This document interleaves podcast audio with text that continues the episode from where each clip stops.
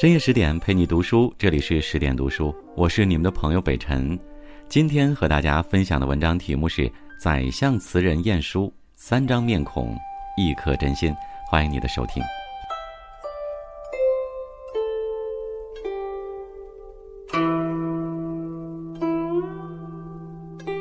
在北宋文学史上，有一位著名的宰相词人，他五岁时便熟读经史，下笔成章。十四岁以神童入仕，赐进士出身；十八岁任光禄寺丞，此后更是一路开挂，最终官拜宰相，富贵一生。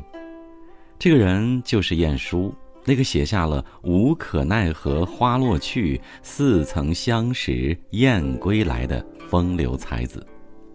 人在官场，身居高位，晏殊虽然表面上风光无限。其实却高处不胜寒，也正因为如此，他才有了不同的面孔。对待领导隐志藏锋，对待朋友自在洒脱，对待家人情深不移。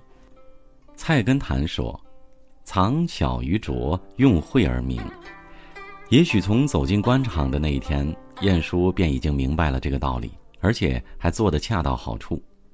在早年，晏殊曾被皇帝选为太子伴读。对于这突如其来的恩旨，晏殊曾在心里揣测了无数遍。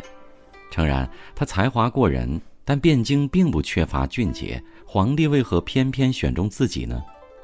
这让一向与世无争的晏殊担心了好长一段时间。后来他才知道，原来是皇帝听说。管阁大臣们都热衷于游乐宴饮，唯独他晏殊是闭门读书的，所以才破格提拔了他一下。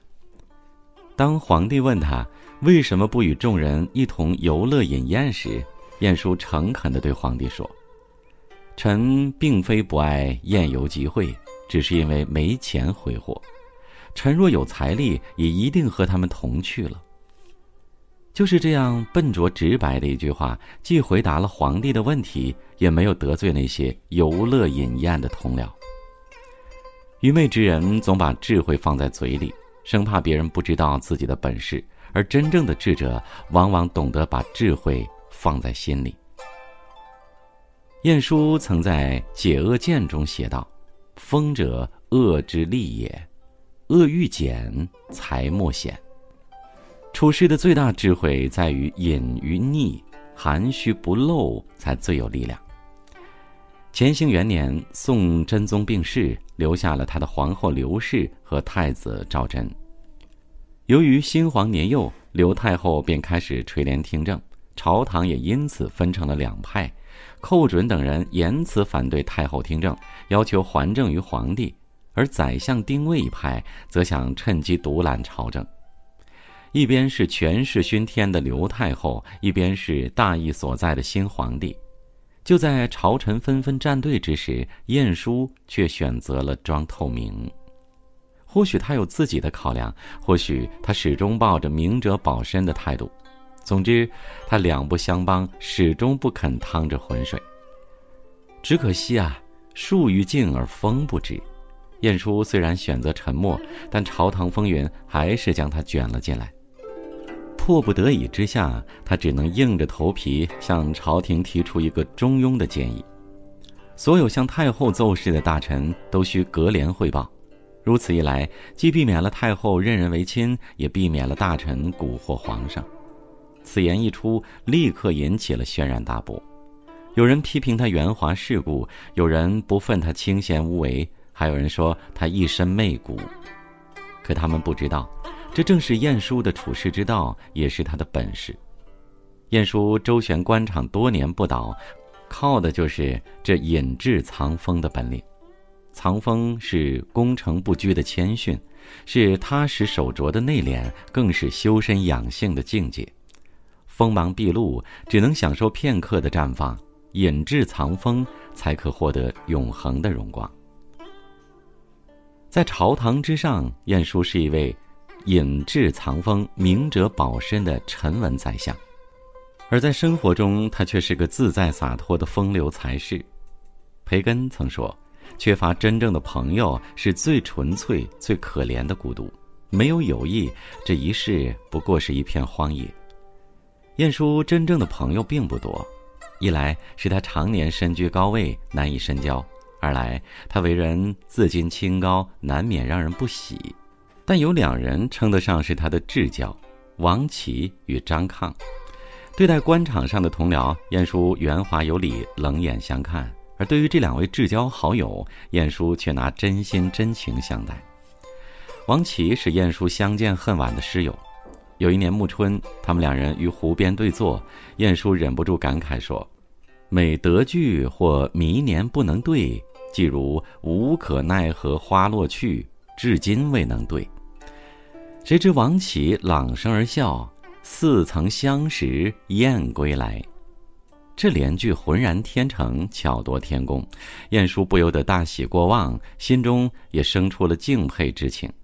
从这以后，他和王琦的关系日益密切，不仅常常在一起赋诗饮酒，甚至还举荐他出任官职，真心的助其进入仕途。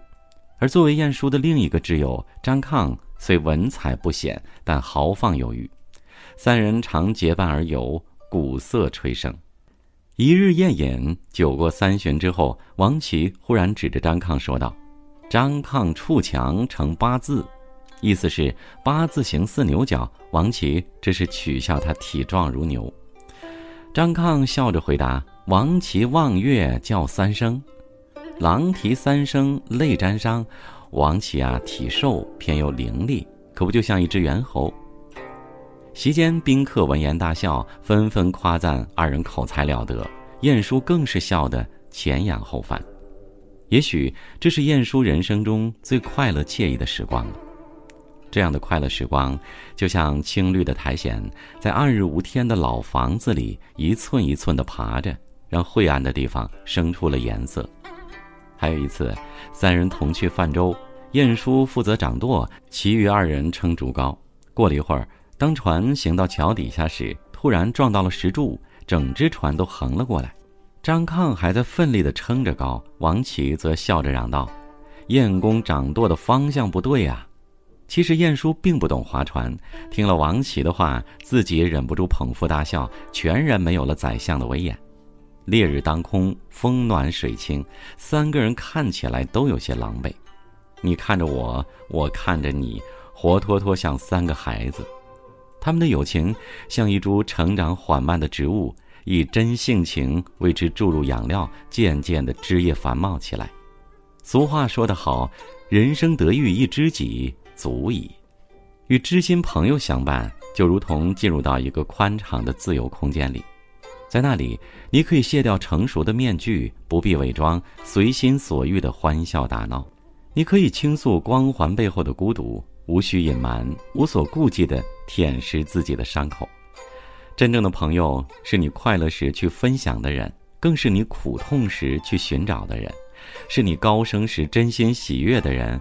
更是你在低谷时陪伴你度过寂寞寒冷的人，友情仿佛你生命中的血液，温暖着你的心。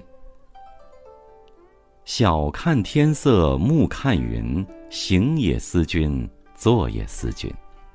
与世间伤情的男子一样，晏殊一生也饱尝感情之苦。他一生有三位妻子：李氏、孟氏和王氏。晏殊与李氏是少年夫妻。他私下曾将李氏比作卓文君，因为李氏才貌俱佳，如花解语。夫妻二人本是琴瑟和鸣的一对如花美眷，但不想李氏在最美丽、最年轻的时候病故了。更叫人难过的是，不出两年，晏殊的父母也相继去世，死亡夺去了晏殊拥有的温情。他曾醉酒痛苦过，也抱怨伤怀过，但也开始接受着人生中的每一个安排。在接连的失去下，他懂得了珍惜眼前人的道理。八年之后，晏殊迎娶了第二任夫人孟氏。孟氏嫁入晏府时，他落笔写下了“轻鬓玉颜长似旧”的诗句，希望这位夫人韶华永驻。字里行间透露出了几分对当下欢愉时光的真爱。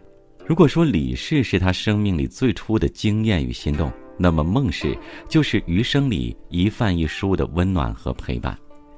金庸在《书剑恩仇录》里说道：“情深不寿，惠及必伤。过了几年，孟氏也因病去世了。失去爱人的痛，就像剜去心头的血肉，在我们的生命里空出一个巨大的伤口，即便痊愈，也会留下狰狞的疤痕。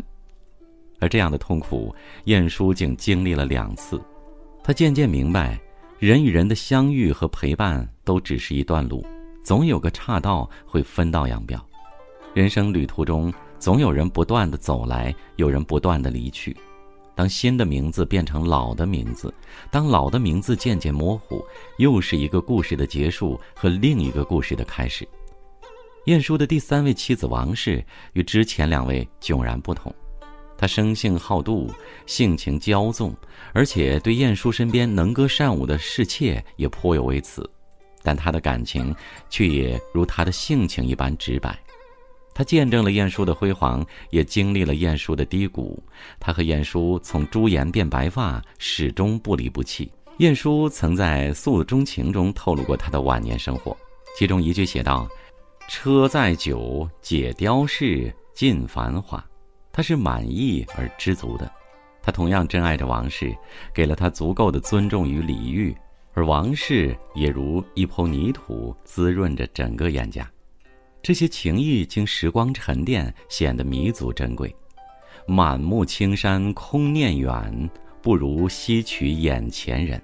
我们总是在不断的相遇和错开中明白，身边的人只能陪着自己走过或近或远的路程。而不能伴自己一生，所以与其悲伤于未来注定的消逝，不如珍惜现在的时光，享受当下的幸福。每个人都会有几张不同的面孔，但无论你有多少张面孔，这些面孔之下的心却是唯一的。